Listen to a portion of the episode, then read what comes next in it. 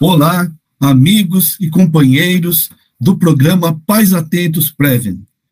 O programa Pais Atentos Prevem, ele é especificamente voltado para as famílias participantes das escolas particulares que fazem esse trabalho de educação parental.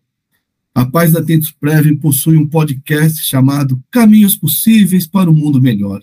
E você está aqui para que possamos juntos pensar em caminhos possíveis para um mundo melhor. Hoje eu tenho a honra e a alegria de ter uma amiga de mais de 20 anos para conversar conosco de um tema muito atrativo e um tema que também cala fundo ao bolso das famílias e dos brasileiros em geral.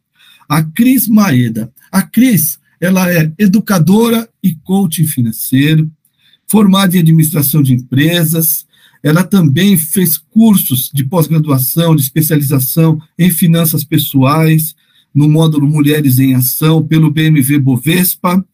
Ela também fez um curso sobre módulo Master é, é, de, de, nessa, dessa mesma BMF Bovespa. Ela a Cris, bom, o currículo dela é muito extenso, eu vou ter que dar uma cortadinha aqui, Cris, antes de te apresentar. Ela também é practitioner em PNL, pela Sociedade Brasileira de Programação Neurolinguística, psicóloga econômica também, e conhece muito sobre educação financeira. O nosso tema hoje é educação financeira em família. Nós vamos aqui abordar um universo que os brasileiros precisam cuidar, porque mudam-se governos, mudam-se estruturas financeiras e nós muitas vezes não nos atemos que a família, a, a, a célula máter da sociedade, deve estar protegida contra essas turbulências do mercado. Bom, Cris, as palavras são suas para te apresentar. É, muito obrigado pela gentileza de você estar conosco aqui no projeto pais atentos e que a gente possa ter aí uns 25, 30 minutos de muita instrução para as nossas famílias. Boa tarde, Cris. Boa tarde, Pio. Boa tarde a todos que estão nos ouvindo.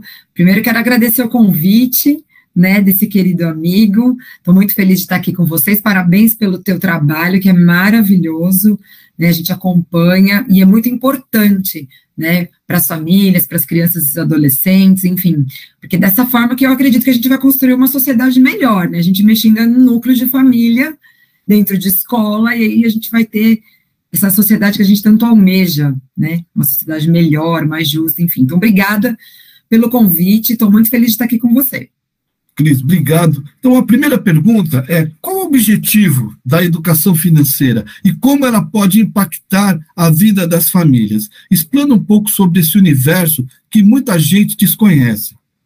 Olha, para mim, o objetivo da educação financeira, primeiro, assim, você realizar sonhos. Né? A gente vive numa vida material, a gente precisa comprar, precisa consumir, eu preciso de roupa, de sapato, de, de, um conforto, da dignidade, às vezes, às vezes as pessoas não têm o básico. Então a educação financeira, ela traz essa organização no dinheiro para que você realize os seus sonhos, para que tenha dignidade, o básico e realize os seus sonhos. E também um, um lado, assim, emocional que a gente vê, traz uma paz, né, uma tranquilidade para a família, para o teu lar, dentro de casa. A gente vê, assim, é, o maior índice de, de pedidos de divórcio, é, um, dos quesitos é, é o problema financeiro, Verdade. né? Então, desestrutura a família, assim, num grau muito alto. Então, para mim, o objetivo de educação financeira é esse, realizar sonhos, trazer a dignidade humana e trazer paz para dentro da, de casa, né? Muito bom. É, existe aquele velho ditado, né, Cris, que quando a dificuldade entra pela porta, a felicidade sai pela janela, né? É. E, e a gente tem o que. O dinheiro poder... pesa muito, né? Pesa, pesa. As relações, elas estão, familiares principalmente, elas estão muito atreladas ao, ao bem material, aquilo que a gente pode dedicar é, para a família. E realmente os cônjuges hoje existem um nível alto de separação e de divórcios devido a, a a queda no rendimento das finanças e família. Então, Mas depois de uma pandemia, né, Pio? Isso, nossa, pós-pandemia, então, foi... É, Perdendo é, emprego, né? Nós estamos agora é, é, entendendo um pouco melhor o quanto a pandemia está impactando é, é, na parte pessoal e na parte familiar das pessoas, né? Falando em parte pessoal e familiar, existem quais as diferenças entre um orçamento pessoal, aquele que você faz com seus próprios objetivos, e um orçamento familiar? Você tem como a gente fazer um contraponto entre as duas coisas? E onde elas se cruzam, né? Sim, então, um orçamento pessoal, né? É, vou, vou, pegar o meu exemplo, né? Assim, falar um pouquinho de como eu faço, por exemplo. É, sou mulher, então a gente gosta de. Vai no cabeleireiro, quer comprar uma roupa, ou vai fazer a unha. A gente tem os nossos gastos pessoais, né? Como vocês têm, a gente também e tal. Então, assim, é, eu vou falar de mim, separar um dinheiro, separar um, um montante para tuas coisas individuais. Então, a gente, mulher vai no cabeleireiro, faz unha, faz sobrancelha, tem um monte de coisa. Homem vai cortar o cabelo, às vezes tem o futebol com os amigos, a mulher tem academia. Então, esses são os gastos pessoais. Então, a gente tem que entender quanto custa tudo isso, e isso vai compor o gasto familiar. Porque tá. eu, como esposa, mãe também, tenho lá a minha responsabilidade dentro de casa, as contas que eu pago. Então, quando eu monto a minha planilha, eu coloco tudo que eu preciso pagar dentro de casa, as minhas responsabilidades, e quanto também é esse gasto pessoal. Eu identifico os dois lados, só que eu tenho que unir esses dois lados para entender o meu fôlego financeiro e o quanto eu posso fazer em cada setor da minha vida, por exemplo. Tá, muito legal. Olha, é, nós estávamos falando em pandemia e pós-pandemia, né? Muitas famílias, diante desse momento difícil em que, se, que a gente se encontra, é, de busca por uma nova recolocação profissional, empresas começando novamente, né? Elas precisam, às vezes, diminuir o ritmo das compras, né? Das diversões em família, anotar todas as despesas, né? Aquela coisa de você ter sempre um, algo, algo para anotar programar um pouco melhor as compras, manter o diálogo financeiro, né, familiar, que é o que a gente está tentando aqui levantar. E talvez uma coisa que eu queria que você falasse com a gente, que eu acho que é o vilão da grande maioria é, das famílias brasileiras que estão desatentas em relação a isso. Antigamente, Cris, a gente falava que era o cheque especial, né? Agora é o cartão de crédito, né? Esse bendito limite. Quais as diferenças? Fala um pouquinho de taxa de juros e como a gente deve se precaver em relação a isso. Olha, eu vou falar para você que o vilão ainda se acredita que é o cheque especial também. Olha isso. Eu atendo, né? No meu dia a dia, o meu trabalho é atender as pessoas em coach financeiro. Eu faço organização financeira de várias pessoas, famílias, enfim. Uhum. E as pessoas estão ainda enroladas muito no cartão, sim, mas também no cheque especial. Puxa vida. Se a gente for pensar em termos de juros, o cheque especial hoje está com juros de 8% ao mês, bem menor do que um juros de cartão de crédito. Tá. Então, eu sempre falo: você vai dever para algum lugar, tenta dever para um lugar só com taxa de juros menor. Sim. Então, geralmente, as pessoas pagam tudo e devem ali para o cheque especial, por exemplo. Né? Mas, assim, é, o cartão de crédito, eu não considero ele um vilão, eu acho que ele é um instrumento é, de compra, né, para você ter as suas coisas, só que, às vezes, esse instrumento, ele não é bom para todo mundo. Uhum. Né? Então, assim, eu posso me dar muito bem com o cartão, talvez você não consiga se dar muito bem com o cartão. Você tem que entender esse instrumento e se ele não for bom para você, se você começar a tomar muito susto com a fatura, então para de usar, porque não vai ser legal, você vai acabar se enrolando em algum momento. Porque o cartão você compra hoje, paga dali 30, 40 dias e você ganha um fôlego financeiro. Você pode até investir o dinheiro, ganhar uns juros em cima, para depois sacar e pagar a fatura tal. Então, ele é um bom instrumento. Às vezes, parcelar uma compra muito grande, uma viagem, enfim. Mas, ah, o que, que acontece? Como você não sente quando você passa o cartão, né? É uma coisa muito virtual, vamos assim Isso dizer. Você não sente essa compra. E aí você parcela, as pessoas têm muito hábito de parcelar. Ah, é parcela de 100, é de 20, de 30, de 200. Quando você vê, teu cartão está em 5, 10 mil. Então, por você não sentir a compra e não se atentar, olhar essa fatura, acompanhar o seu extrato, você acaba se enrolando. Então, na minha concepção, ele é um bom instrumento, mas se você estiver tomando susto com a sua fatura, pare de usar, porque você vai se enrolar. Para você, ela não está servindo uh, de uma forma, assim, para agilizar a sua vida. Então, vamos cortar o mal pela raiz. Legal. É, é, é, o, que, você falou também no começo dessa pergunta, na, na, resposta, é muito interessante. Muitas pessoas devem muito para o cheque especial e devem muito para o cartão de crédito e pagam somente os juros dessa parcela, né? Então, a, a indicação de vocês é que você pegue, é, muitas vezes, um empréstimo com juros menor, né, numa instituição financeira, para que você abata esse, esse débito e depois siga pagando com juros bem menor do que, sei lá, 8%, 10% ao mês que um cartão de crédito e, uma, e uma, e uma um, um cheque especial faz, né, Cris? Isso. Você pode trocar a sua dívida de juros maior por uma dívida de juros menor. Uhum. Mas antes de você efetivamente tomar um empréstimo, por exemplo, você tem que fazer a sua planilha, você tem que entender o seu fôlego financeiro, faz a simulação, vê se aquela parcela de empréstimo cabe no orçamento e resolve o problema. Aí sim você toma o empréstimo e paga as dívidas de juros maior porque às vezes as pessoas acabam trocando seis por meia dúzia. Uhum. Então eu pego o empréstimo, quito meu cartão, quito o cheque especial, quito tudo e fico com a parcela do empréstimo. Ok. Só que eu não tenho noção do meu fôlego financeiro e eu continuo mantendo o mesmo padrão de consumo. Uhum. O que uhum. acontece? Eu continuo naquele patamar alto de consumo, só que eu coloquei mais uma dívida ali que é um empréstimo. Puxa. E aí, daqui seis meses, eu estou enrolado de novo. Verdade. Então, não é só pegar um empréstimo. Eu preciso ter uma visão geral, macro, da minha situação, para poder resolver o problema de vez. Eu já atendi pessoas que fizeram isso que a gente está falando, se deram muito bem, conseguiram alavancar, guardar dinheiro, quitaram todas as dívidas, como também pego muitas pessoas que fazem isso, não se atentam, não mudam o padrão de consumo, não fazem planilha, não anotam os valores, fica aquela contabilidade mental, sabe? Uhum. E aí daqui você fica enrolado. Só que aí tem uma dívida por anos a fio, que é o empréstimo. Verdade, verdade. Olha só, gente, uma, um, um, alerta para todos nós, né? É. É, é, Cris, eu tenho um, um, filho que agora está com 19 anos, ele entrou agora no programa do Jovem Aprendiz, uma empresa tal, é, e eu, eu, eu, procurei colocar para o César uma regrinha que eu não usei, eu soube dela bem mais tarde, é, quisera eu ter usado isso desde os meus primeiros anos é, é de empregabilidade, é, é a famosa regra 50, 30, 20, que 50% da sua renda líquida deve ser destinada a gastos fixos, 30% para gastos variáveis e 20% você guarda para projetos futuros.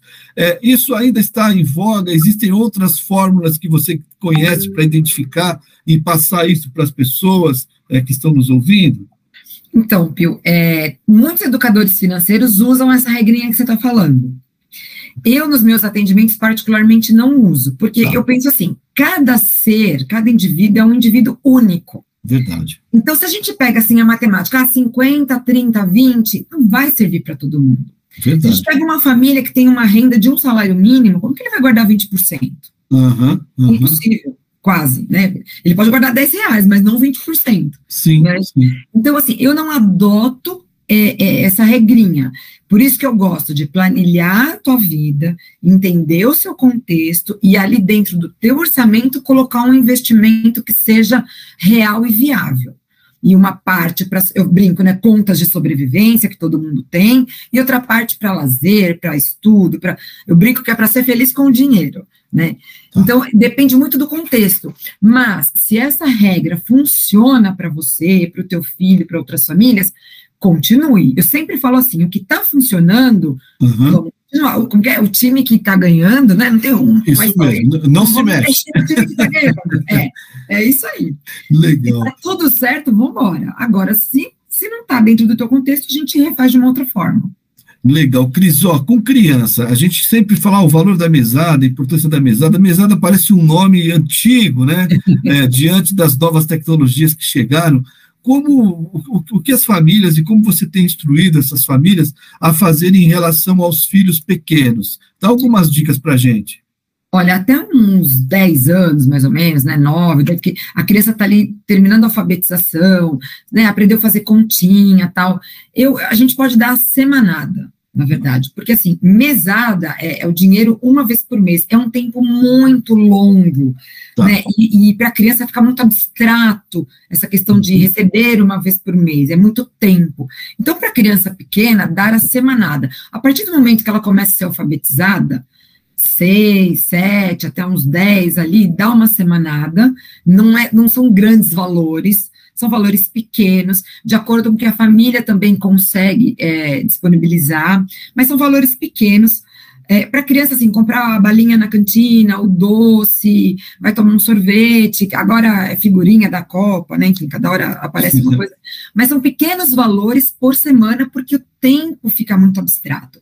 A partir daí, de 11, 12, né, que já vai entrando na adolescência, aí sim você pode começar a dar a mesada, né, que é uma vez por mês sempre de acordo com a renda da família, com o que ela pode, não, mesmo que a família possa muito, não dê grandes valores, porque a criança não tem nada, de repente pegar, tem família que dá 100 reais, uma criança de 10 anos, eu não acho muito legal, porque o pai e a mãe já pagam tudo.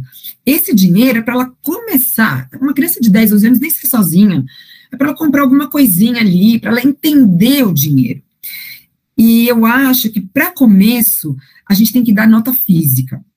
Apesar de a gente estar tá vivendo num mundo virtual, tá. começar a ensinar a criança com o dinheiro, pegar da nota trocada, para ela ensinar a fazer troco, para ela ver a diferença das notas. Muito importante Depois, isso. Isso, assim, depois, quando entrar realmente na adolescência, aí a gente pode abrir uma conta em banco digital, aí a gente pode fazer o Pix, dar cartão de débito, né, para a criança ou adolescente ali começar a controlar e aprender a lidar com a sua vidinha financeira. Mas pequenininho não, dar notas, né, é, pequenos valores, valores trocados e, e um valor pequeno, não precisa ser grande coisa não, para ela começar a aprender, porque a criança vai errar no começo. Uhum. E agora é a hora dela errar, né? Ela vai pagar lanche para todo mundo, ela vai comprar doce para todo mundo da escola, né? Ela vai se arrepender do que gastou muitas vezes, mas é o momento dela errar, porque ela está conhecendo um instrumento chamado dinheiro. E quando a gente conhece o instrumento, a gente não vai sair tocando um violão assim, nunca peguei o violão, vou sair tocando. Não, eu vou errar. É a mesma coisa com dinheiro. Muito legal. Olha, eu tenho 56 anos, Cris, eu sou da época que quando eu fiz um curso de educação financeira lá atrás, né, nos anos 80, 90, eles falavam dos três cofrinhos, cofrinhos né? é. Um pouquinho para cá, você poupa, o outro você gasta. É. Cofrinho hoje com Pix, com todas então. essas novas tecnologias. Boa essa dica de você falar, olha, dá em dinheiro vivo para é. que eles possam é, administrar isso e aprender também o que está saindo da mão deles, né? Porque isso. se fica muito virtual, muito legal essa informação. Cris, ó, nós temos um, um, uma, uma gama de jovens ah, que não conhecem nada de educação financeira, que não foram instruídos por suas famílias, porque também nós não tínhamos, né, as famílias não tinham esse hábito, e hoje eles se encontram aí numa geração extremamente materialista, extremamente consumista, onde o ter é muito melhor do que o ser, né? Então, é claro que aí já é um papo filosófico que a gente é. vai fazer em outro, em outro lugar, mas vamos falar do ter agora, né? Como a gente pode conversar com o jovem que está começando a ir para a balada, uhum. é, que está muitas vezes dependendo do pai, ou no seu primeiro trabalho profissional ali, recém-formado. Dá algumas dicas para a gente como falar com um adolescente jovem. Ó, eu acho que esse papo é, do ter e ser, ele tem que começar desde que a criança nasce, né? A tá. gente é, é sempre foi a favor, assim, de sempre ser muito conversado tudo dentro de casa, porque você vai construir uma personalidade. Se você nunca conversou sobre valores, sobre essa diferença de ter e ser, quando chegar na adolescência vai ficar muito difícil. Verdade. Então, assim, você está grávida, já vai conversando da barriga, nasceu, você já vai conversando. Dinheiro, educação financeira é para todo mundo e é para toda idade. Então, não tem essa, ah, isso não é papo de criança. É sim. Então, você tem que conversar desde sempre. E quando a, a, a criança passa para a adolescência, é, sempre colocar a situação da família, porque eles vão pedir tudo, né? As crianças, os adolescentes, eles querem tudo a todo momento. A gente também Sim. quer. Então, o que, que, a gente tem que conversar? Não é vir com aquele papo, ah, eu não tenho dinheiro, você sempre pede muita coisa, você, eu sou, não sou banco, né? A gente escuta, né, essas frases dos pais. Uhum. Olha, você quer 10 coisas, meu filho, você quer 10 coisas. Prioriza essas 10, faz uma listinha. Qual que é, em primeiro lugar, o mais importante? Vamos trabalhar junto, vamos programar essa compra, vamos namorar essa compra, vamos se organizar para que a gente atinja esse seu sonho, cai naquele sonho individual que você me perguntou aqui no começo. Isso, isso. Então, assim, entender é, o querer desse adolescente, né? E, por, e questionar, mas por que, que isso é tão importante, né? Ah, o outro tem, mas você tem isso, assim, colocar essa, esse adolescente para pensar e fazer uma lista de prioridades. E aí, com é, o esforço da família, atingir esse primeiro sonho, depois o segundo, né? E por aí vai. Isso não só para adolescente, acho que para gente também, né? A gente vê muito adulto consumista, que desconta um monte de coisa no dinheiro, né? Muita ansiedade, frustração, então consome para suprir, às vezes, vazios tal. Você quer tanta coisa, faz uma lista de prioridade e vai aos poucos. Né? Então a gente muda o discurso da escassez de não tenho dinheiro do que não, a gente vai trabalhar para conquistar uma coisa por vez. Não é que a gente não vai fazer, a gente vai fazer na medida do nosso fôlego. Muito legal. Para quem está entrando no mercado de trabalho, né, os jovens, a gente vê muitos jovens entrando e já são o ranking dos endividados, porque realmente não sabem nada. Eu faço um trabalho de, de educação financeira infantil, que é no mês da criança, de outubro, né, que a gente está. Uhum. Eles não sabem o que é cheque especial, eles não sabem o que é juros, eles não sabem como é que lida com cartão.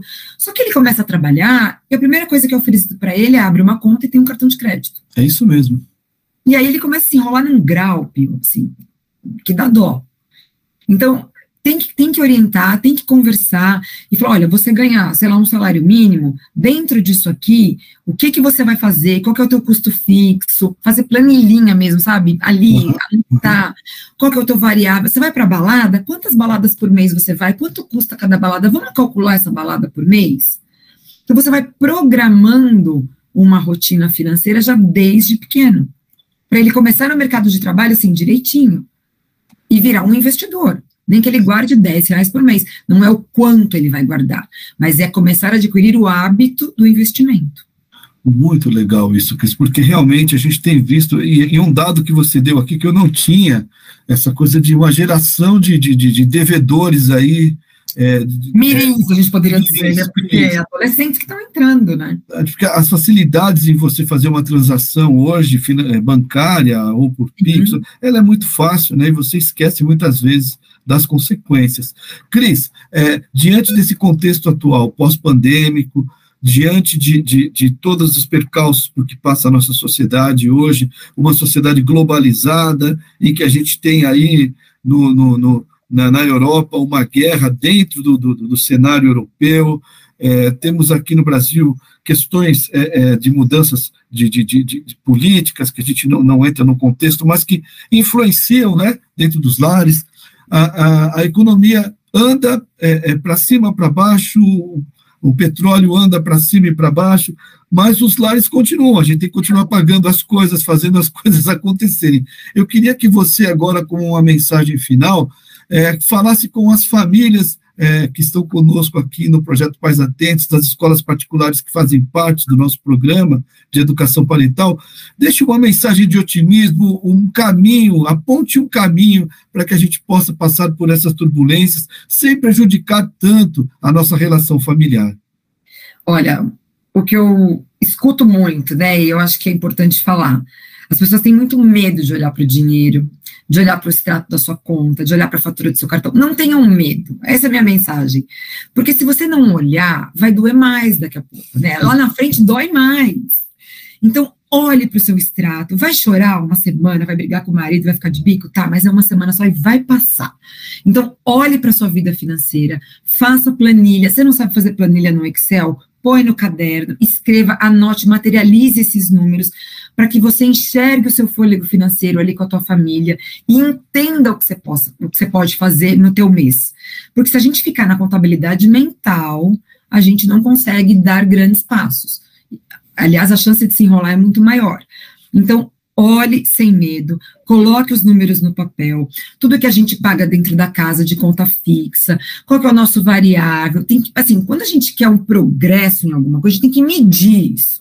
Se eu quiser emagrecer, eu preciso me pesar, saber quanto eu peso hoje e quanto eu quero emagrecer. Isso o dinheiro é a mesma coisa. Se eu quiser um progresso na minha vida financeira, eu vou ter que medir. E como que eu meço? Anotando os valores e somando. Quanto é minha despesa, quanto é meu variável, quanto que é a nossa receita, o que que eu corto, o que que dá para colocar, o que que dá para diminuir. Às vezes não é sair cortando, é diminuindo 10, 20% em cada setor. O mercado, por exemplo, é um grande ralo, né? Alimentação além de estar com um preço elevado, é um grande ralo financeiro. Verdade, verdade. Então, assim, ah, não vamos mais no mercado? Não. Se eu gasto 2 mil por mês, se eu diminuir 10%, já são 200 reais, é 1.800.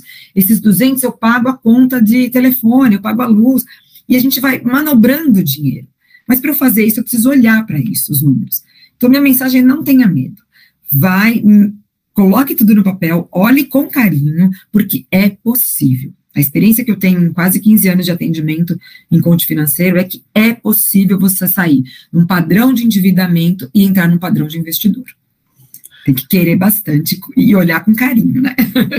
Mensagens de otimismo. E é possível é, mesmo. É, é possível, possível, mesmo. tenho é, N casos. Você falou de mercado e eu entrei aqui numa, num pensamento próprio aqui.